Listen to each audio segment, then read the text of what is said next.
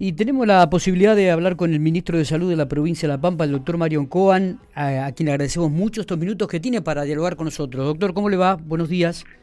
¿Qué tal? Buen día. ¿Cómo está usted? Bueno, muy bien. Gracias Saludos a la audiencia también, por supuesto. Bueno, muchas gracias. Hemos hablado en malos momentos. Creo que este es un buen momento, ¿se puede decir así?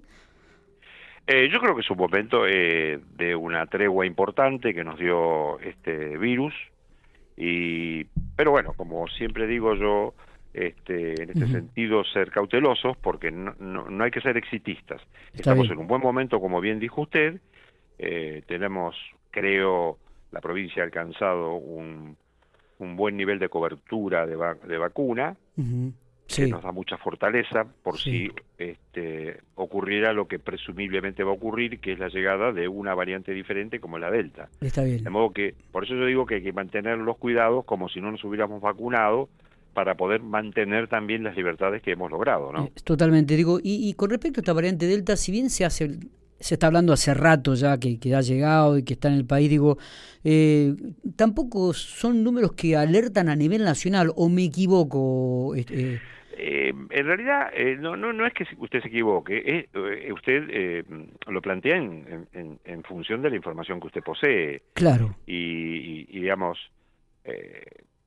yo creo que lo que ha ocurrido, y esto, esto, por favor, que se tome como una opinión personal. Sí, sí, sí. Yo creo que lo que ha ocurrido, o frecuentemente ocurre, es que nosotros o se extrapola situaciones que vivieron otras partes del mundo con la variante Delta, se extrapola a la Argentina. eso yo creo que no sé si es tan así.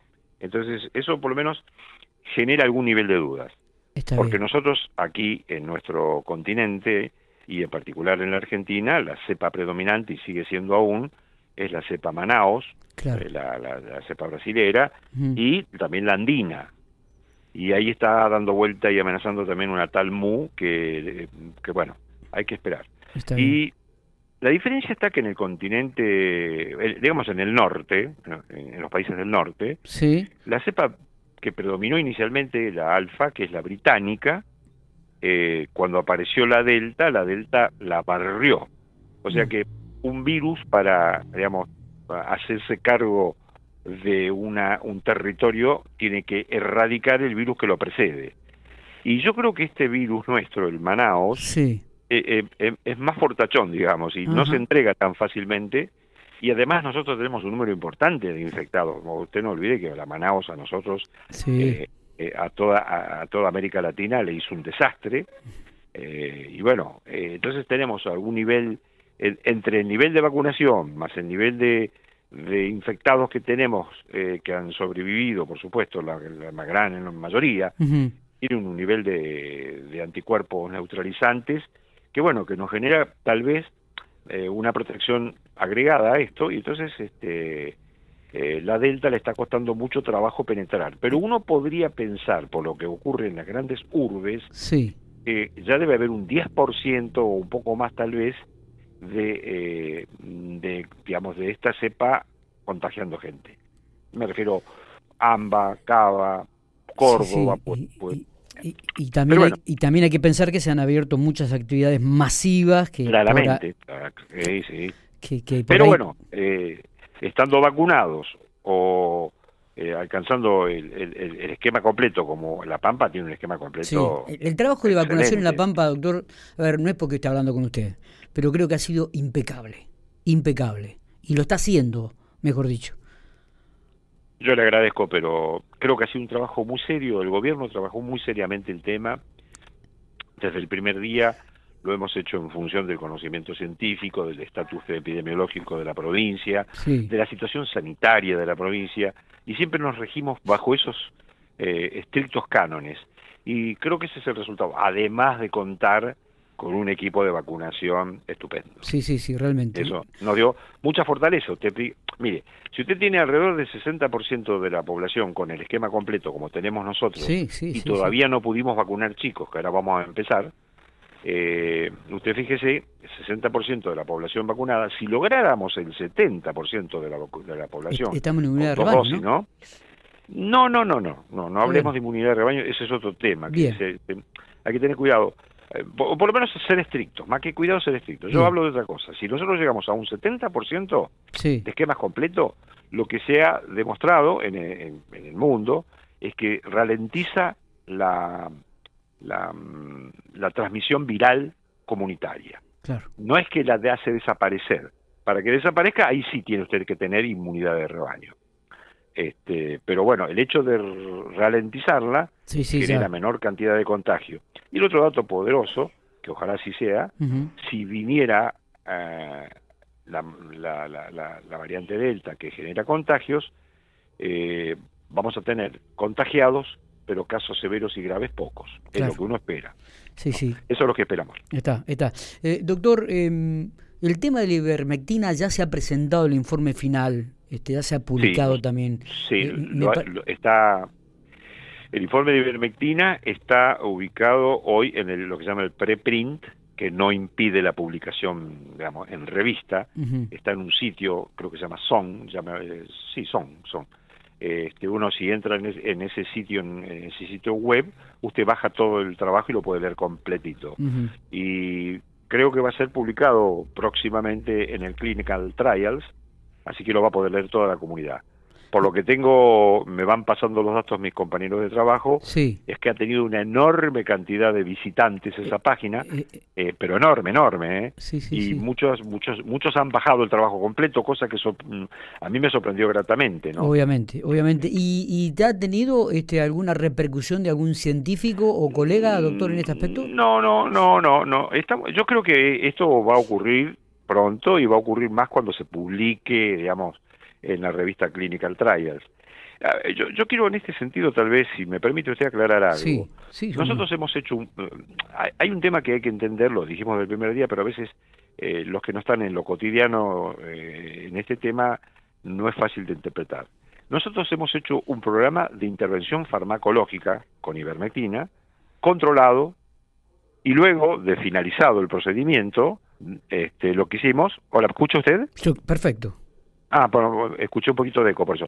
Cuando finalizamos el procedimiento, eh, lo sometimos a un eh, estudio estadístico. A ver, fuimos muy estrictos, fuimos, yo le diría casi fuimos enemigos de la ivermectina, pusimos todo lo contrario para no favorecer, porque cuando uno hace este tipo de intervención, siempre corre el riesgo de que haya sesgos que modifiquen los resultados este, de, una manera inapropiada. Entonces, se lo sometió a todo, a todo, como yo digo, a todo el estrés matemático que se pudo, eh, se fue muy estricto, pero no es que forma un cuerpo de evidencia que diga eh, con absoluta certeza usted puede eh, transmitirle al mundo científico que deben usar ivermectina. Nosotros lo que creo que hicimos con este trabajo, con este programa, fue abrir eh, el camino para que otras provincias, el país, otros países, indaguen la ivermectina en otro contexto. Nosotros cuando lo hicimos, lo hicimos cuando teníamos eh, poca gente vacunada eh, y con un alto número de contagios y basados en lo que se llama el marco Meuri, que es la referencia que permite intervenir con este tipo de fármacos no aprobados para tal o cual patología, en este caso para la COVID-19. Está bien. Este, y los resultados son muy, son muy alentadores. Yo creo que si nosotros tenemos la mitad de lo que creemos que es de verdad, estaremos eh, frente a un fármaco muy importante para el tratamiento de la enfermedad. Mire No para la prevención, ¿eh? eh la prevención está la vacuna. Pero, pero me parece que esto es importante porque puede definir a la provincia de La Pampa, puede ubicarla a la provincia de La Pampa en una investigación eh, como punta de lanza en, este aspecto de, la práctica y del, uso de la ivermectina, ¿no? Yo, eh, yo le agradezco que usted me lo comente porque si lo digo yo suena como pedante, pero que lo diga usted eh, me permite, además de agradecerle, decirle que efectivamente fue así, porque hacer un, trabajo, un programa de intervención controlado y luego hacer el estudio de investigación eh, estadístico en el contexto de pandemia, créame que es un trabajo eh, muy difícil y yo estoy muy orgulloso de la gente que trabajó en él y colaboró con él porque lo ha hecho de una manera encomiable y, y bueno, insisto, no quiero decir con esto que la ivermectina es tiene un nivel de evidencia clase 1A, como se habla en los programas de trabajo. Nosotros generamos un nivel de evidencia que por menos le debe hacer pensar a la comunidad científica que este es un fármaco no desechable. El primer dato clave, clave y fundamental, que no tiene ninguna hepatotoxicidad, como se decía, y sobre todo lo decían algunos trabajos que publicaban laboratorios de productos medicinales. A punto tal que yo decía, no, sé si lo dije por radio, pero lo dije en alguna oportunidad con algunos amigos y un periodista, yo no me acuerdo puntualmente, dije, no me extrañaría que en los próximos meses aparezca un, un fármaco que tenga, no digo una acción similar o, mejor, va a aparecer un fármaco que va a costar 15 mil dólares decir el nombre, porque va a ser un monoclonal, y 15 mil dólares va a, ser, va a costar aplicarlo. Y el tratamiento con ivermectina, no sé los precios actuales, pero digamos, números redondos, al Estado le cuesta 3.500 pesos el tratamiento, si usted lo tuviera que pagar particular le podría costar 5 mil pesos, pero no 15 mil dólares. Estamos hablando de un fármaco muy barato que para Latinoamérica y para África y otros países del mundo pobres o empobrecidos todavía, este, si esta herramienta, como digo yo, muestra lo que está mostrando y se confirma lo que nosotros pretendemos, este, sería una herramienta poderosa para evitar internaciones en terapia intensiva y muerte. La, última que le hago en relación a este tema, ¿qué, ¿y qué le significaría esto a la provincia? Para nosotros, este, para el gobernador y todo el equipo de trabajo, este, un orgullo eh, obvio, ¿no? Obvio el orgullo de pertenecer a una provincia que trabaja con responsabilidad, seriedad y concentrada en lo suyo.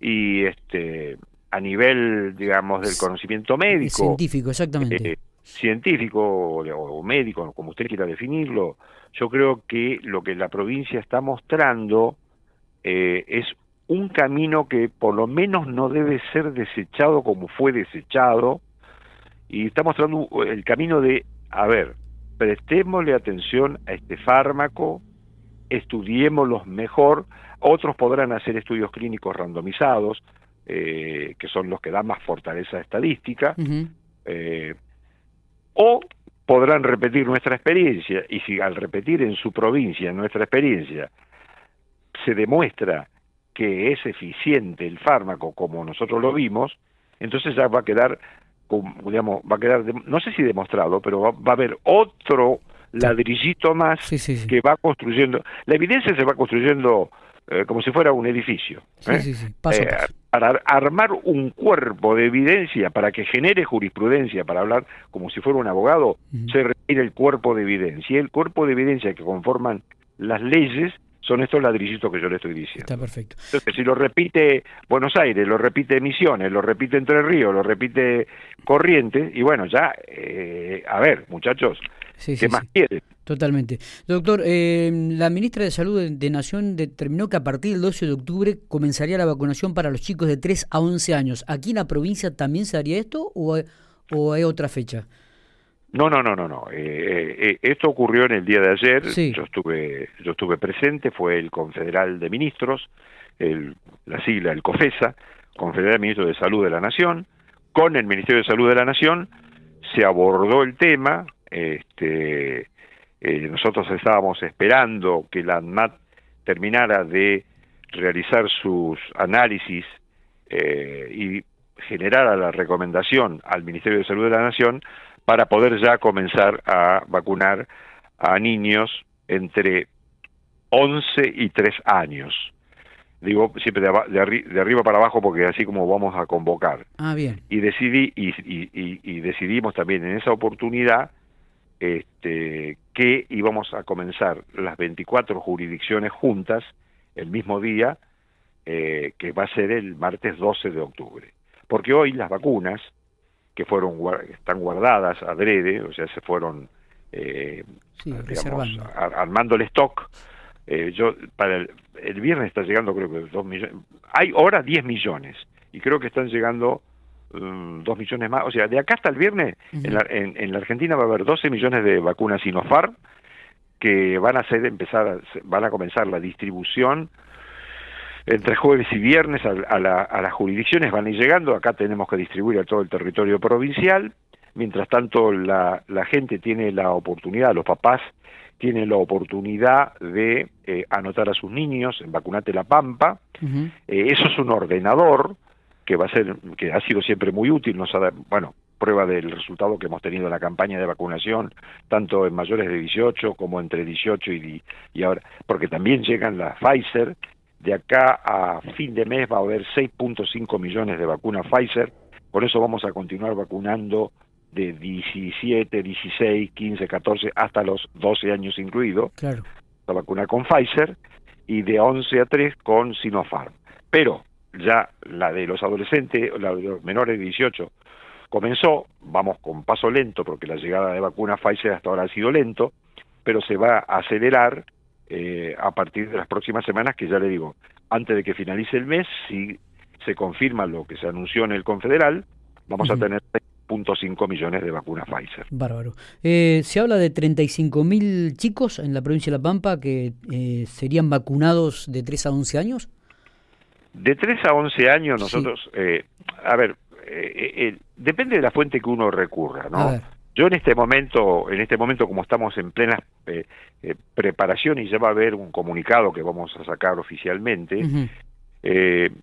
nosotros, yo tengo en mi poder el, el digamos, las cohortes nacidas, de nacimientos vivos, ¿no? Entonces, de 3 a 11 años, eh, diferentes cohortes, o sea, los 11 años tiene 5.441 chicos, los de 10 años 5.260, y así sucesivamente. Pero en total, de 3 a 11 años, 46.555 chicos tenemos que vacunar dos veces, dos dosis. Ah, perfecto. Está claro. Y de, de 12 a 17, eh, eh, eh, digamos, eh, también yo salgo de la misma, de, busqué el mismo, hablamos del mismo, perdón, la misma fuente. Sí, sí, sí. Son 32.555. Eh, sí que tenemos que vacunar eh, entre, para decirlo más rapidito, de 13 a 17 años tenemos que vacunar eh, casi... Mm, casi 78, 70, casi sí, casi, casi 80 mil. Casi 80 mil. Eh, o sea, en dos, dos dosis. Hay que recordar eso también.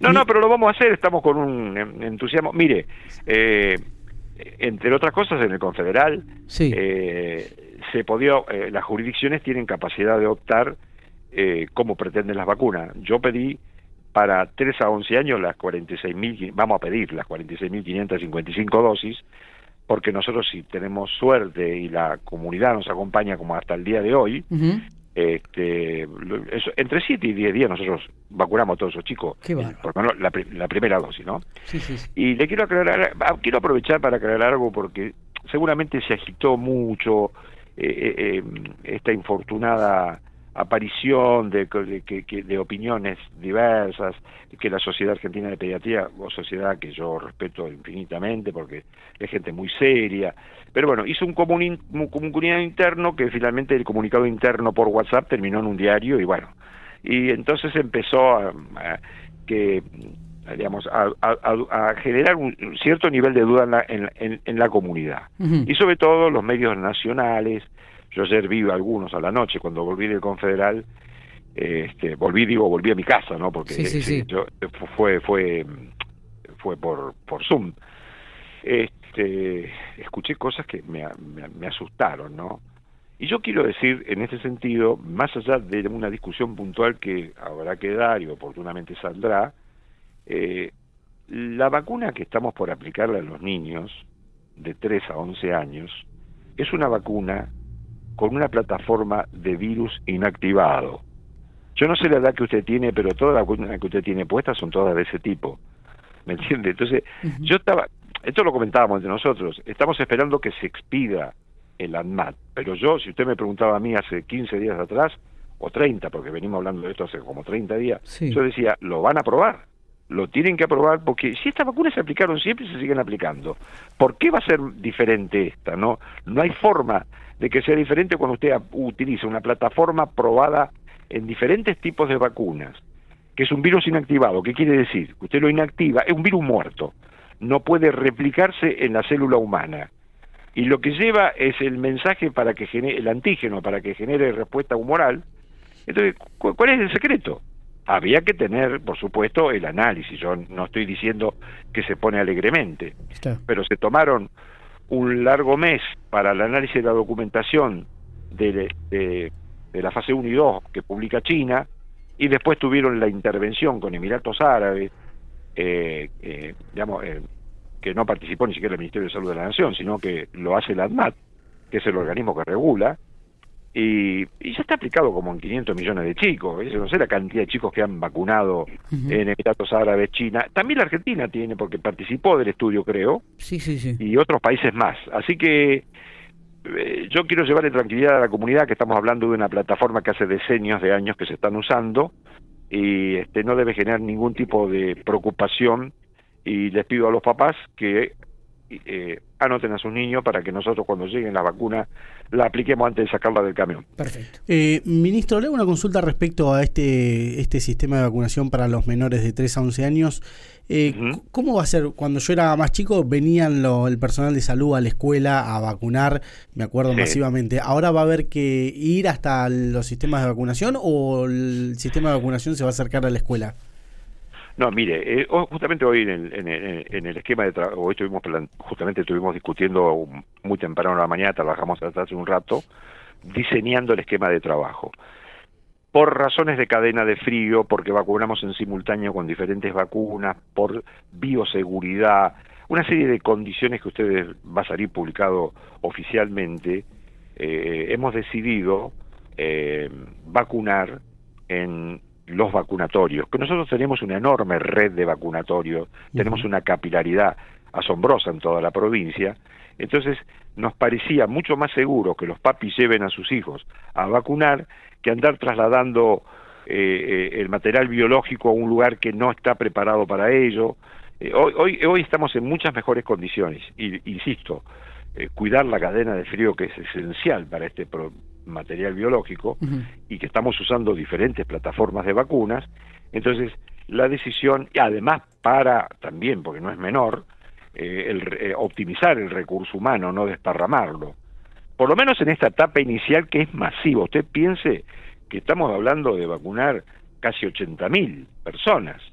Es un movimiento infernal. Importante. ¿Entiende? Entonces, con dos plataformas diferentes de vacunas, es todo un tema, ¿no? Y aparte la inscripción que hay que hacer, eh, volcar la información en la computadora para que impacte en el NOMIVAC, es toda una historia compleja.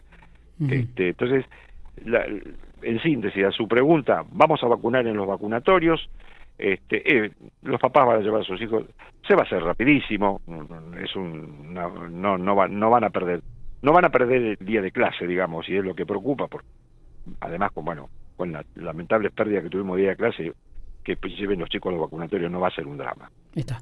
Doctor, le agradecemos muchísimo estos minutos eh, que ha tenido para Infopico Radio. ¿eh?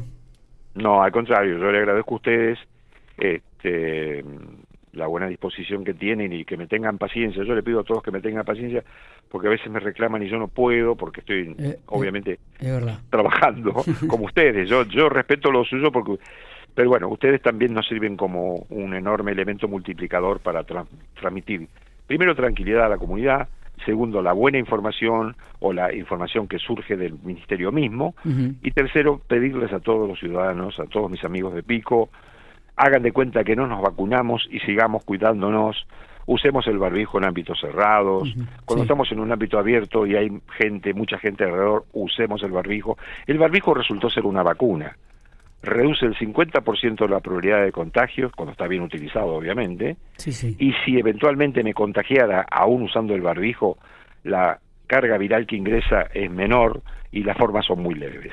Entonces, mantengamos el distanciamiento físico de dos metros, hagamos todo lo que aprendimos, no lo perdamos, por favor. Muchas gracias. mando un abrazo, no faltaba más, un abrazo muy grande a usted y saludos a la comunidad.